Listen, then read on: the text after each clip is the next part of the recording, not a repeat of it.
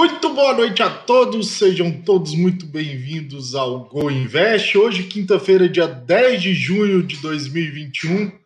Hoje a gente vem com um tema bem importante, bem legal. Eu acho que o mundo tem mudado muito, as pessoas hoje, a preocupação das novas gerações hoje são bem importantes com esse tema. Está ligado muito ao ambiente, a, a questão social e a questão de governança. Então, eu acho que nunca esse tema teve tão presente, tão vivo no nosso dia a dia. E para isso, a gente trouxe um dos maiores especialistas no assunto para bater um papo com a gente. Então, eu e o Eric hoje vamos bater um papo com o Fábio sobre ESG. Vamos falar um pouquinho sobre o que é ele. Mas antes de a gente começar, Gabriel, solta a vinheta aí e vamos começar esse Go Invest. Opa!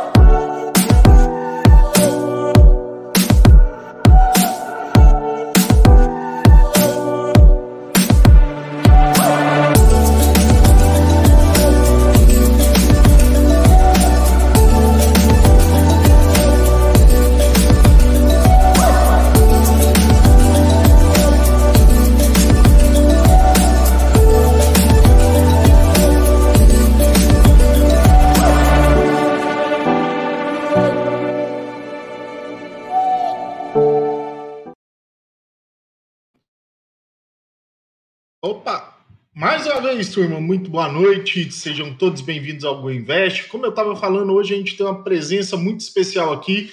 Fábio, primeiro te agradecer, obrigado por ter aceitado o nosso convite de bater esse papo com a gente, falar com um tema que está em alta hoje. Todos os lugares a gente escuta sobre isso. Você que já está no mercado há bastante tempo, tem uma experiência muito grande, vai poder compartilhar, ajudar bastante nossos clientes, amigos, parceiros aqui. Então, obrigado, obrigado por ter aceitado. E eu já queria começar com você contando um pouquinho da sua história e também contando a história da Fama, Fama Investimentos. Bom, Arthur e Eric, muito obrigado pelo convite. É um prazer estar aí com vocês. É, só para iniciar, adorei a vinheta. Então, aquela é, aquele quadrinho ali, a, água a sei lá quantos quilômetros, H2O pertinho, e umas pessoas. E, e acho que a gente vai falar bastante sobre isso, né? Porque informação versus percepção tem, tem tudo a ver com investimento, então vocês foram muito felizes aí na vinheta. E, Obrigado. É, e boa noite para todos, né, que estão nos ouvindo, honrado estar aqui falando com vocês. Espero que todos estejam saudáveis nesses tempos meio estranhos que vivemos.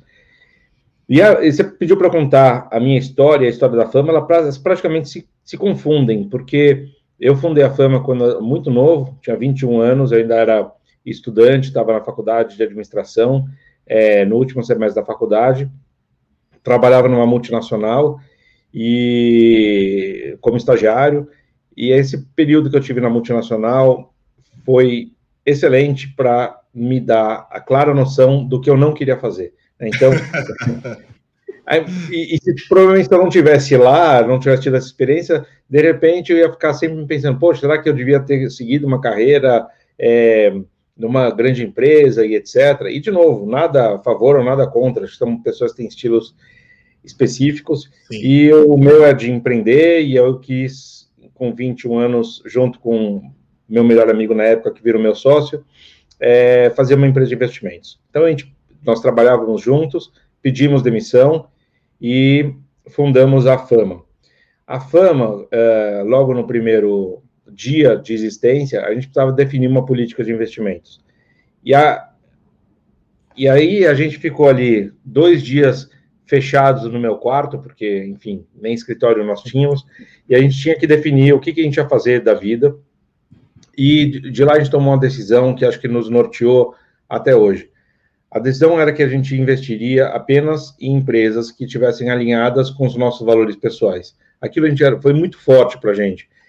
É, a gente está falando de 1993, numa época muito hostil, em que empresas se apropriavam direto de valores de minoritários, em problemas de governança, etc. Pô, não quero ser sócio desse tipo de empresa. Também não quero ser sócio de empresas que produzem produtos que fazem mal para as pessoas, tipo armas, amianto e etc. não quero ser é, sócio de empresas que sonegam imposto, como que eu posso participar de uma coisa que eu realmente não acredito?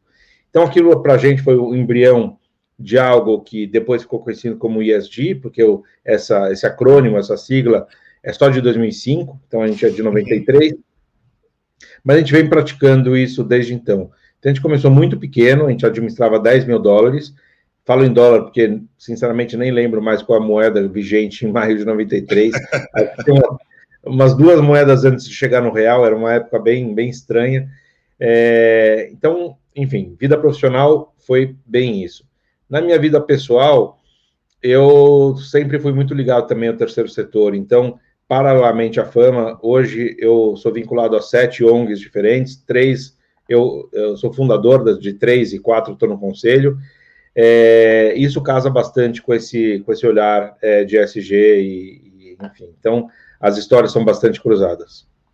Assim, interessante, né? Vamos pensar. Em 1993, a bolsa no Brasil era muito nova ainda, muito tinha muita poucas opções, não? Olha só uh, que interessante. A bolsa no Brasil naquela época tinha mais empresas do que tem hoje. Na bolsa ah. em 93 tinha 450 empresas listadas e hoje, quase 30 anos depois, a gente tem menos de 400. É surreal, né? É, assim, o volume negociado era ínfimo, a gente negociava nada, mas o número de empresas era maior. Então, se de um lado a gente com certeza teve uma, várias sofisticações, né? sofisticação na cultura do investidor, sofisticação na educação, sofisticação em número de produtos, em é, no, no, tecnologia, um monte de coisas da bolsa, no volume negociado. Por outro lado, a gente teve encolhimento também. E é uma pena a gente ter um país do tamanho do Brasil, um país continental, com 400 empresas listadas. Não faz o menor sentido. É impressionante. E aí, como é que vocês começaram? Meu, a gente realmente ficou bem, bem curioso, porque você coloca lá no site. Primeiro, vocês começaram através de small caps.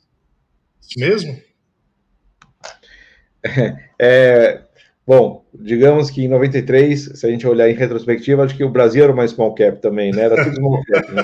Mas, enfim, e do jeito que a gente estava, vai voltar a ser. Mas é, quando a gente começou, de novo, a gente tinha 21 anos, a gente não, não tinha família rica, a gente não vinha do mercado financeiro, é, a gente precisava criar algum tipo de diferenciação. Senão, como que dois moleques iam ter algum tipo de atenção.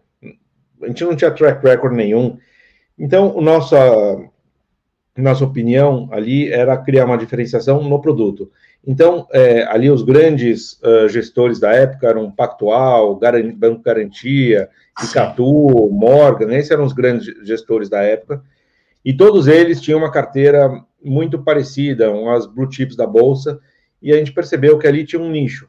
O nicho era falar de empresas diferentes. Já que ninguém ia prestar atenção no que a gente falava, então pelo menos a gente podia mostrar, poxa, tenho aqui no meu portfólio empresas que você não tem acesso nos bancos que você, onde você investe. Então, invista comigo pela diferenciação. Então, isso foi em 93. Entre 93 e 98, a gente fazia exclusivamente small caps. Em 98, a gente chegou à conclusão meio óbvia que é, o processo de análise de small cap e de mid cap ou de large cap é, é o mesmo. O valuation é o mesmo. É tudo igual, só muda o tamanho da empresa. Então, a partir de 98, a gente começou a, a operar também empresas maiores. Então, entre 93 e 98 é verdade, a gente só fazia small cap, mas de 98 para frente a gente é, passou a investir em empresas médias e, e, grandes também. Tá, e vamos lá. Aí, até para eu, eu tenho uma curiosidade, mas primeiro eu, vou, vou, eu quero te fazer uma pergunta. E, e, afinal de contas, o que significa essa sigla ISD e qual a sua importância no mercado? Eu vou complementar. Se a gente pensa nisso desde 1993 até 1998, assim, quando você estava com small caps, geralmente uma empresa, empresa de small caps é mais difícil a gente observar o ISD, não? É, você, você, fez uma pergunta simples, mas nessa pergunta tem vários elementos. E alguns dos elementos. É, que tem aí são algumas percepções que a gente precisa é, combater. A primeira, e aí começando uh, uh, uh, pelo fim, essa realmente é uma percepção que, Arthur, você tem e que a maioria das pessoas tem, que ESG, né, essa preocupação socioambiental, é só para os grandes. Isso, é uhum. isso não só é uma percepção errada, como uma percepção perigosa. Por que perigosa? Porque isso cria um grande imobilismo nas empresas médias e pequenas é, e nas pessoas também. Então, se as empresas médias entendem que ser sustentável, ser responsável é coisa de grande, então eu não faço nada, eu não vou fazer absolutamente nada porque isso não é para mim. E isso é muito negativo para a agenda. Isso é, é, é, não é verdadeiro. Então, tem uma série de coisas que são é, é, super acessíveis, que, aliás, são de graça, e que todas as empresas poderiam praticamente é, incluir nas suas, nas suas condutas do dia a dia. Então, vou dar exemplos aqui. É, dividir textos é, com seus funcionários sobre racismo e homofobia é, não custa nada. Você, por exemplo, é, manter as cortinas abertas e, e, deixar a luz natural entrar e não ter a necessidade de consumo de energia, é, ou reduzir o consumo de energia, não custa nada. Incentivar é, transporte público ou bicicleta, não custa nada. Vem quem quer, mas in, o, o, incentivo em si não custa nada. É, coleta seletiva de lixo não custa nada, e assim sucessivamente. Então, uma, tem uma série de coisas que, que são acessíveis a todos, né? Até as pessoas físicas. Então, é, mesmo as pessoas que comem muita carne, como eu, eu sou bem carnívoro, é, eu adotei, por exemplo, o segunda sem carne. Então, ao simplesmente não comer carne segunda-feira não vai fazer falta na minha alimentação, assim, eu continuo comendo aquilo que eu gosto, mas eu reduzi 15% do consumo de carne, porque um dia da semana não estou comendo carne. Então, tá cheio de coisas que, assim, o, o esforço marginal é muito baixo. Então, a percepção Sim. que muita gente tem do ISD é que coisas para grandes, para ricos, para poderosos, e isso não é verdade. Tá? Acho que essa é a primeira, primeira ah, coisa. Então, não é verdade que as empresas pequenas não são uh, aderentes às boas práticas de, de sustentabilidade. O segundo ponto que você traz ali é que esse assunto ele, ele não é novo. Esse assunto ele parece novo. Nós brasileiros estamos sendo impactados com essas questões muito recentemente e parece que isso é uma tendência, que é da moda, que é, é enfim, que é um hype, etc. E tal. E também isso é perigoso, uh, além de errado, né? Errado, Sim. assim, eu mesmo faço, eu sou, eu sou o exemplo de que isso está errado, né? Tô, eu tô nisso desde 1993, então dá para dizer que, no mínimo, há quase 30 anos existe ISD no Brasil. E, obviamente, existe ISD já há muito mais tempo, em, em, enfim. Então, essa, acho que é, o ISD não é novo. E essa percepção de que ISD seja novo uh, traz também para muita gente também um imobilismo. Fala, poxa, se é novo, é um negócio da moda, se é moda é passageiro, se é passageiro, para que, que eu vou me preocupar com isso agora, se daqui a seis meses a moda vai ser outra coisa? E eu tenho fortes elementos para é, é, para crer que a gente está no começo de um grande movimento, a gente mal começou. Então, acho que a tendência é, enfim, está, o, o mundo vem mudando em vários sentidos, e eu acho que o ESG vai ser predominante daqui em diante. É, na verdade, eu acho que assim, com essas suas explicações, para mim fica claro que ESG, na verdade, é só uma sigla que colocaram recentemente. Que o que, o, que, o que ele realmente significa já, já tem que ser observado desde muito, muito, muito tempo, né? E assim, talvez por conta da, dessa, dessa nova as pessoas que estão vindo, a nova geração, ela busca cada vez mais isso, esse compromisso. Mas vamos lá, não é que a palavra, a palavra é nova, mas o que ela representa já é muito tempo no mercado, né? É bem isso mesmo. É, você pegou exatamente no ponto. E se você for assim é, é, abstrair um pouco mais, tem muitos valores do ESG que são que, que já são presentes nas, uh, em, nas religiões e que estão então há milênios. Então, é, por exemplo, crueldade animal.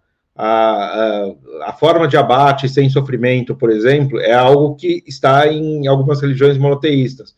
É, a justiça social está em algumas religiões também. Então, só para dizer, assim, os conceitos do, do ISG, quer dizer, se a gente espremer, espremer, espremer o que significa ISG, por trás de tudo isso está ali direitos humanos, meio ambiente e ética.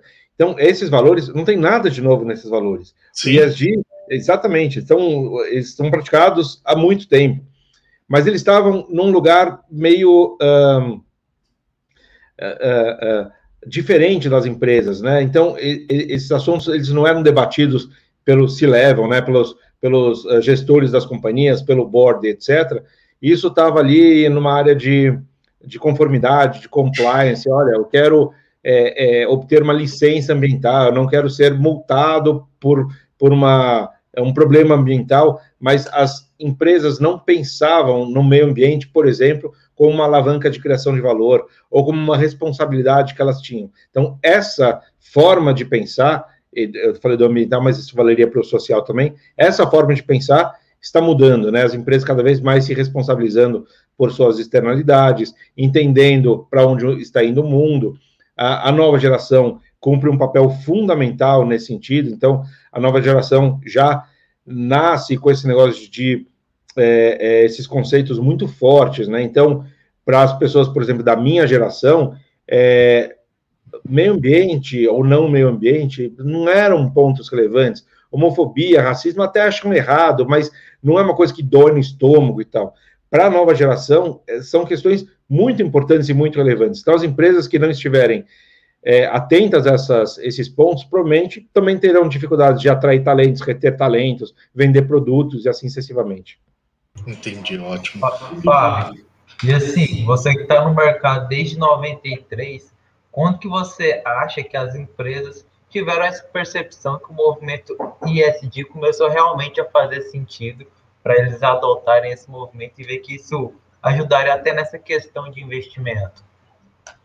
É, sua pergunta é, é, muito importante, porque ESG, na verdade, é uma. Como a gente falou, o conceito não é novo, mas é uma. É, não vou saber traduzir aqui framework, mas uma, uma forma né, de investidores olharem para essas questões. Então, os investidores desprezavam as questões socioambientais. Então, o ESG ele vem trazer um holofote para essas é, questões, e isso veio a partir um movimento mais forte a partir de 2006.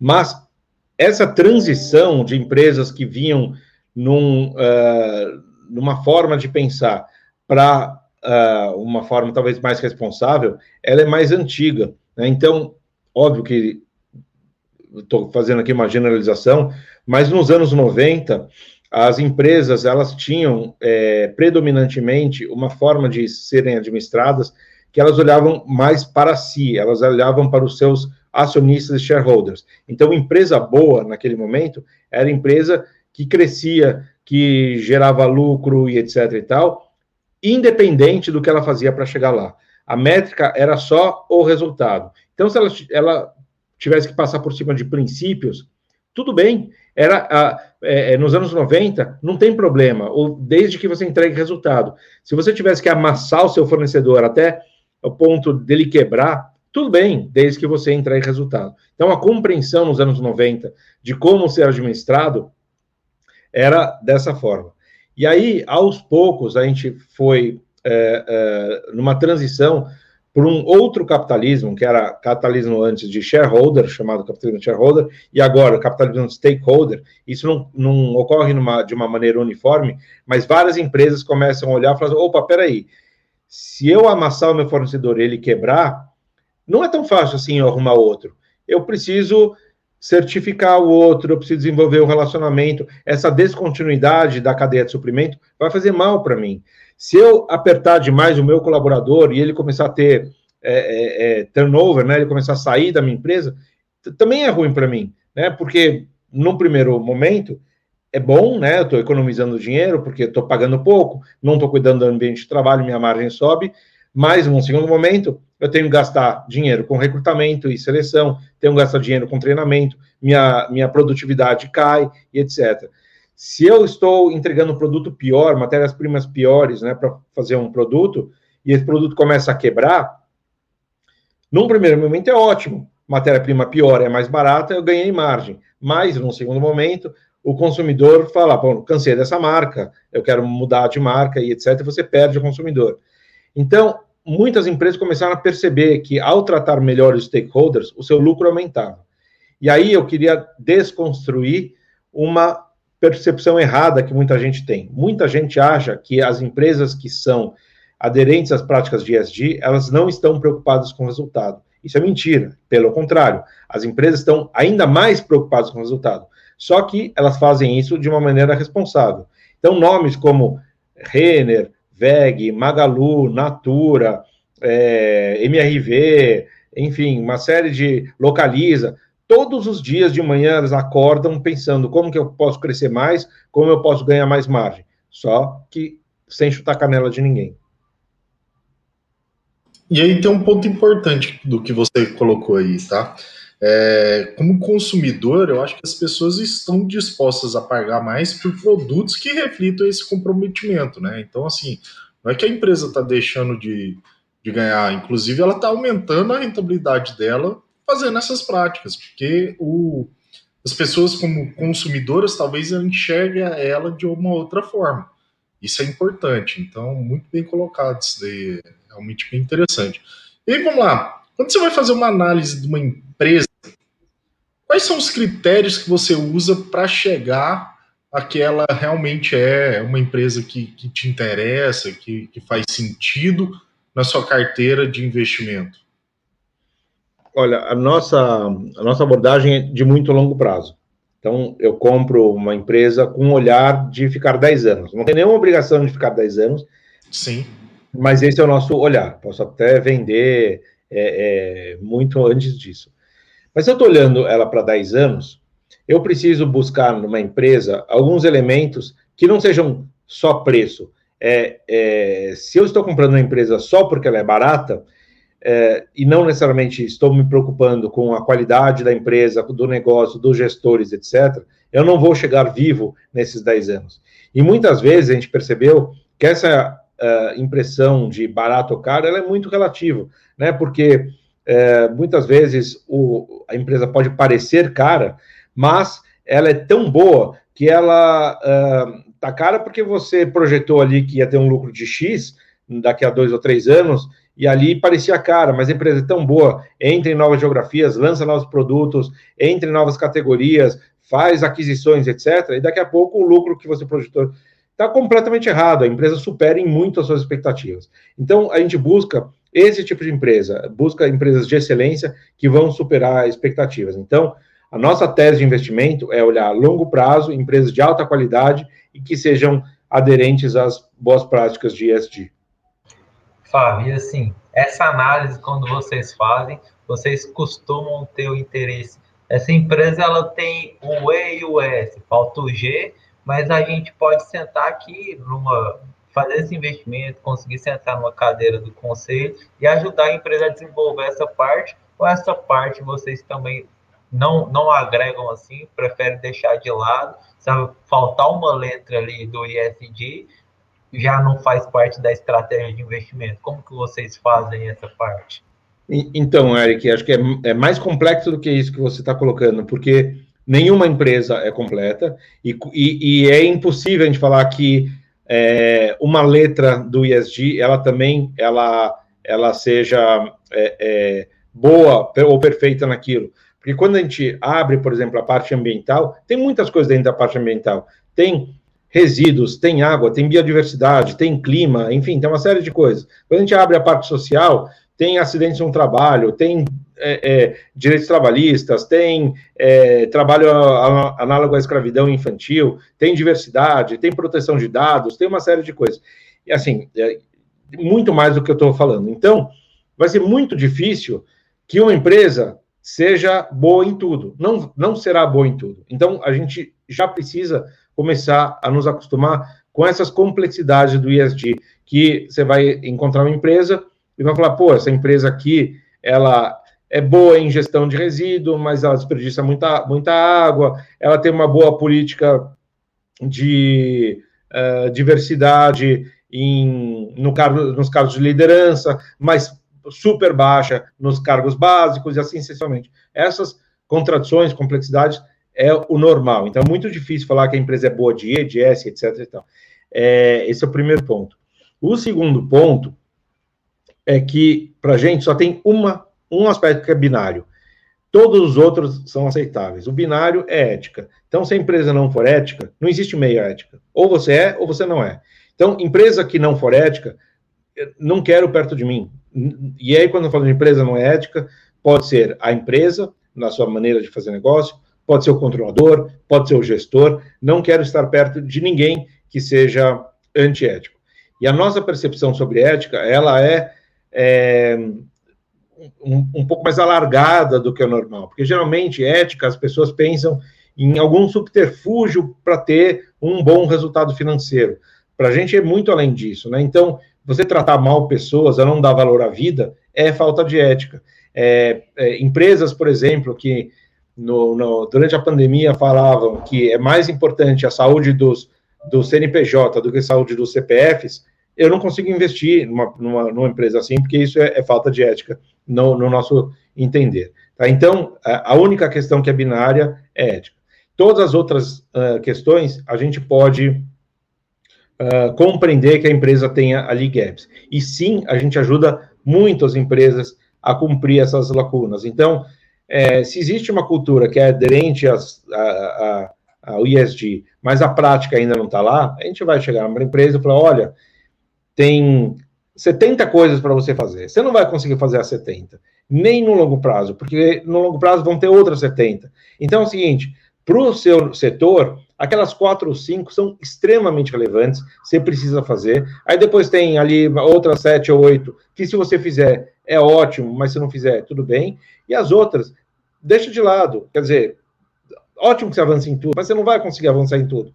O que não dá é para é, aceitar empresas que elas tenham gaps importantes naquilo que seja relevante. Então, uma mineradora, por exemplo, tem que cuidar de segurança no trabalho. Esse é o ponto número um. Se a mineradora tem ali um board totalmente, um conselho totalmente diverso, é, 50% de mulheres, de negros, etc., é maravilhoso, gosto muito, mas não é o prioritário. O prioritário é segurança no trabalho. Os trabalhadores de uma mineradora não podem trabalhar com medo todos os dias daquela barragem romper e, enfim, acontecer coisas que já aconteceram. Então, esse é o primeiro ponto. Enquanto isso não estiver satisfeito, a diversidade é secundária. Claro que é importante, não estou desmerecendo a diversidade, mas é, para o setor de mineração, isso é importante. Para o setor de, de varejo têxtil, é importante saber a, a procedência do produto. Então, é, muitas roupas, por exemplo, são, são compradas de países que têm é, regras trabalhistas muito frágeis, né? Então, no Sudeste Asiático, mesmo na América Latina, e se vê muito trabalho infantil análogo a escravo.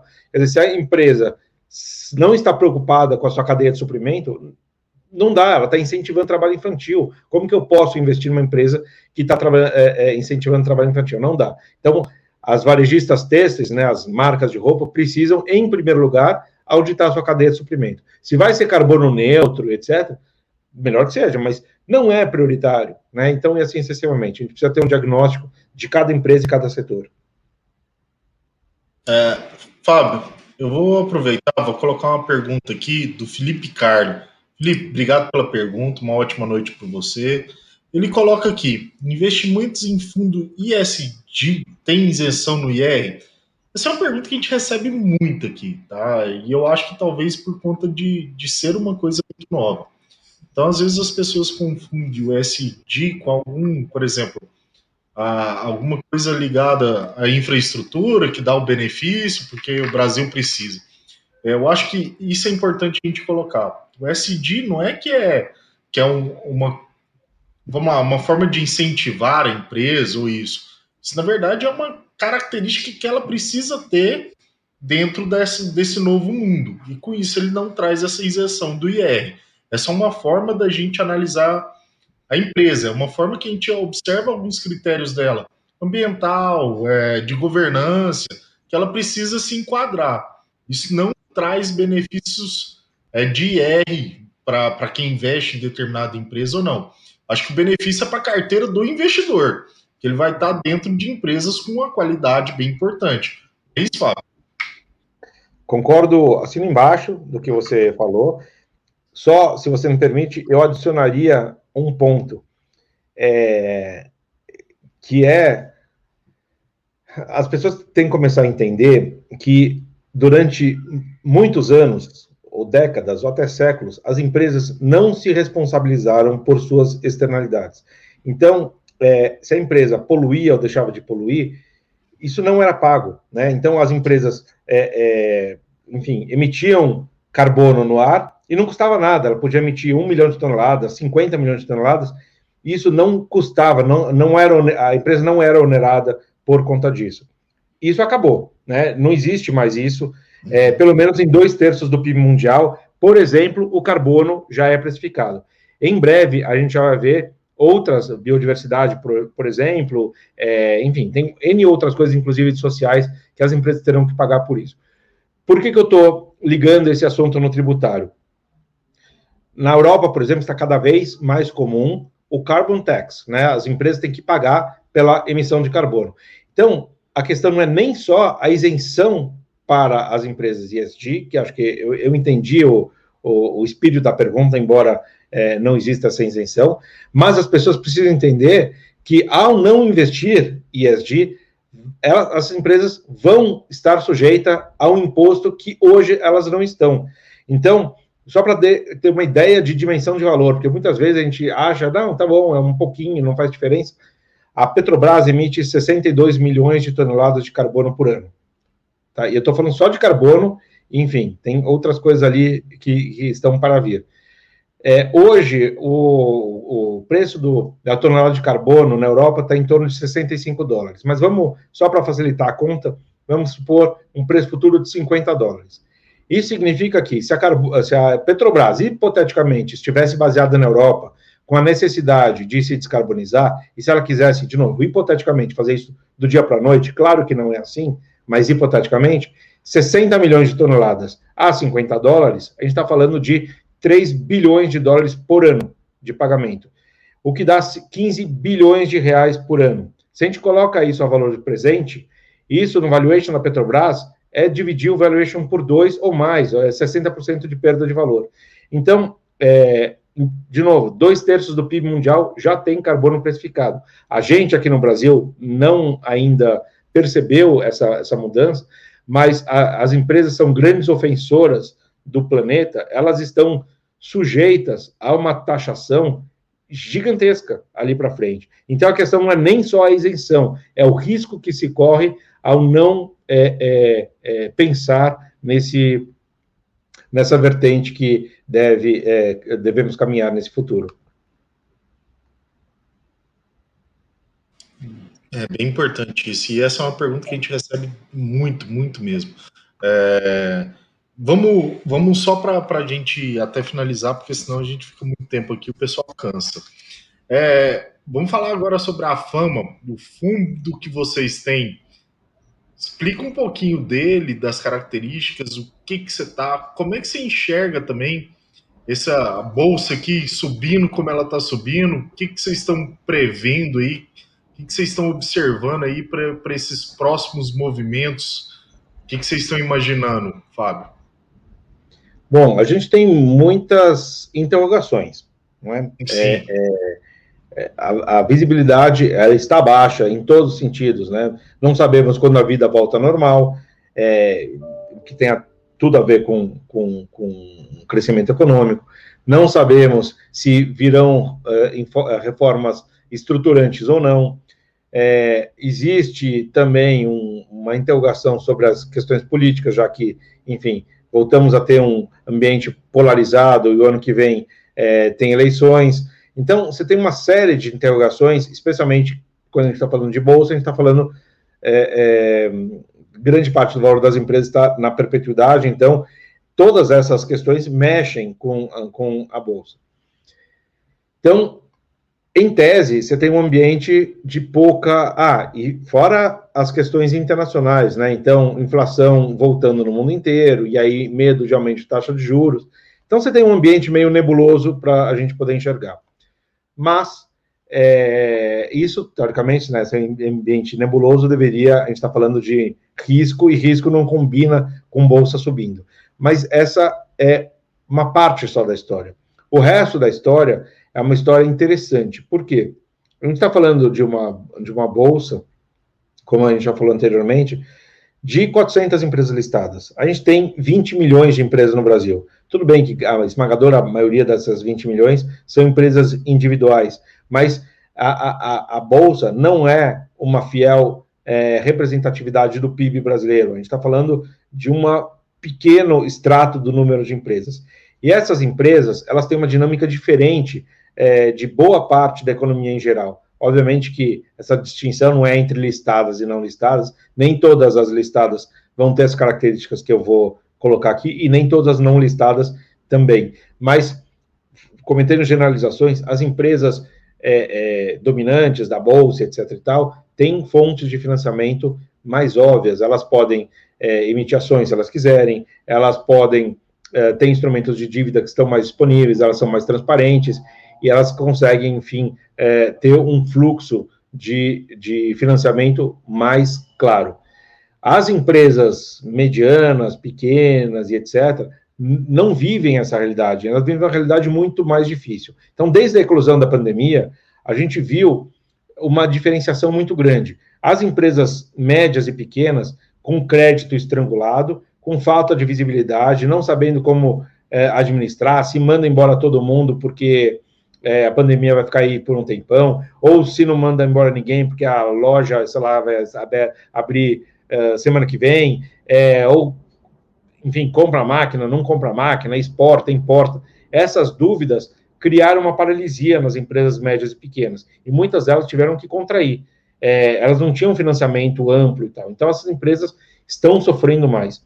As empresas, vamos dizer, uh, uh, dominantes, elas não tiveram isso, muito pelo contrário, elas continuaram com o pé no acelerador, muitas delas é, é, crescendo organicamente, inorganicamente, né, fazendo aquisições, um, ganhando mercado e etc. Então, apesar da gente ter ali uma falta de visibilidade da economia e, e, enfim, do ambiente, etc., o lucro das empresas, uh, das empresas listadas, deve subir acentuadamente. A gente já viu isso no ano passado, apesar do PIB contraindo, está vendo de novo isso no primeiro trimestre desse ano, e dentre as empresas uh, listadas, tem ali um grupo de elite, uma tropa de elite ali, que são as empresas mais dominantes que têm ainda mais vantagem competitiva. E o lucro dessas empresas está indo muito bem. Então, independente do cenário de fim da pandemia, independente do cenário político, independente de taxa de juros internacionais e etc., isso pode criar uma volatilidade aqui ou ali, mas o, o, o resultado das empresas está crescendo num, numa velocidade acentuada. Então, isso me dá um pouco mais de otimismo para os mercados. Embora a gente vai ver certamente muita volatilidade. Fábio, e pensando nesse otimismo, até do ponto da fama, ter essa estratégia de ESG, como que, que vocês aí notou o desenvolvimento do ESG durante a pandemia? Foi algo que, que se deu bem, algo que às vezes andou meio de lado? Como que vocês viram aí? É, a pandemia, ela foi é, fundamental para a aceleração do, do ISD no Brasil. É, não só no Brasil, mas em outros lugares também. Por quê? Por, mas no Brasil, assim, de uma forma mais acentuada. O Brasil, entre os grandes países do mundo, é aquele que menos respeita a ciência. Já foram feitas algumas pesquisas nesse sentido, e o brasileiro, ele é, não liga para a ciência, né, comparado com os países do mundo. Então, quando chega a pandemia, é, coloca-se um holofote muito grande em relação à ciência, em vários aspectos, né? Entender de onde veio essa, essa doença, entender os riscos de contaminação, a vacina sendo desenvolvida. Então, muito tem se falado de ciência. quando a gente tem esse respeito maior para a ciência, existe uma, percep uma percepção mais relevante sobre grandes questões, como, por exemplo, a mudança climática. Então, como efeito colateral da pandemia, é, trouxe uma compreensão e um debate maior sobre a questão, por exemplo, da mudança climática, e acho que isso impulsiona a agenda do ISG. A segunda vertente é que a pandemia trouxe um debate para dentro das empresas, que é o papel das companhias. Até a pandemia, a grande maioria das empresas pensavam que o seu papel era vender produtos e serviços.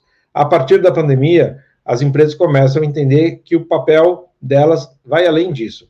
É cuidar dos colaboradores, é, das comunidades, é, entender a sua responsabilidade social. Então, algumas empresas estão se mobilizando para fazer doações pontuais, é, mas acho que isso é menos relevante. O mais relevante são as discussões que existem dentro das empresas sobre os seus papéis. E isso tem a ver com ESG também. Então, eu acho que a pandemia acelera a agenda ESG.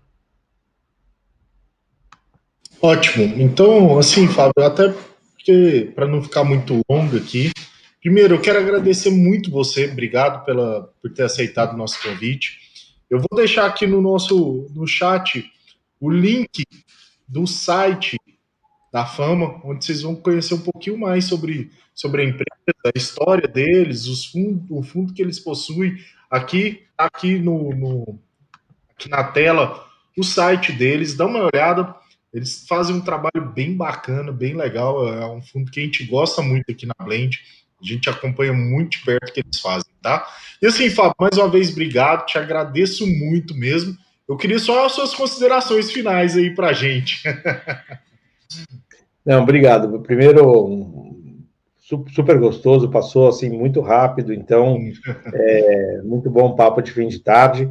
Segundo, eu acho que, enfim, eu tinha falado um pouco dessa, dessa mudança de sistema econômico, né? a gente está saindo de, um, de uma época de capitalismo mais hostil para um capitalismo mais de stakeholder, acho que essa é uma transição muito importante, associada a uma, uma mudança geracional, a gente também comentou aqui, essa geração se importa muito mais com os valores do, do ESG, e também com essa questão de senso de urgência, que tem ficado cada vez mais clara é, em relação à mudança climática, talvez de desigualdade social, é, racismo, etc. Então, quando você junta todos esses elementos, a gente começa a entender o que vem pela frente. A gente vem uma nova geração que hoje tem um poder discricionário de consumo ainda baixo, porque está iniciando a carreira, está lá na casa dos pais ainda, mas como essa geração vai consumir daqui a 5 ou 10 anos, né? Como, que, que, tipo de transparência ela vai exigir dos produtos que ela compra daqui a 5 ou 10? Não é a mesma de hoje. Hoje, a, a, as empresas colocam ali os ingredientes é, de um determinado alimento ou os materiais que foram é, utilizados para fazer uma roupa, mas não é isso que o consumidor lá da frente vai querer saber. Ele vai querer saber é, se, enfim, uh, alguma matéria-prima vem de área de desmatamento, se direitos trabalhistas foram preservados e um monte de outras coisas. Então, empresas que não estiverem preparadas para dar essas informações perderão o mercado. É, e essas, essa nova geração, ao consumir dessa forma, é, também investirá dessa forma, né? Então, essa geração também vai herdar portfólios, vai ganhar dinheiro. Então, isso tende a levar que as empresas uh, ofensoras do planeta, elas passam a cada vez mais terem um, múltiplos menores e assim sucessivamente. Então, uh, também as pessoas da nova geração vão entrar em políticas públicas, vão, enfim, se tornar líderes empresariais. Então, acho que essa agenda vai caminhar para frente de uma maneira muito forte e acho que a gente está só no começo. E obrigado e boa noite. Eu que agradeço, Fábio. Realmente tem um link aqui, mais uma vez, o link. Pessoal, conheça lá. Uma turma muito boa, fantástico o trabalho que eles fazem. Gente, por hoje então é só. Agradeço a todos que estiveram aqui conosco no YouTube, no Instagram. Ah, vai ficar gravado, então quem quiser olhar, ficou com alguma dúvida também, só mandar uma mensagem para a gente, tanto no chat aqui no, no YouTube quanto lá no Instagram. A gente realmente está à disposição. Fábio, mais uma vez, obrigado, obrigado mesmo. Tô te devendo uma camiseta do Atlético, faço questão de mandar, tá? Agora eu posso brincar, então faço questão de te mandar a camiseta do Atlético Goianiense para você aí. Guardar com muito carinho, tá? Obrigado, gente. Um grande abraço Mas, a todos. Aproveitem, foram só três, tá? Agora não tem mais, agora é Corinthians. é, então é isso, gente. Um grande abraço a todos, uma excelente noite. Obrigado, gente. É, tchau.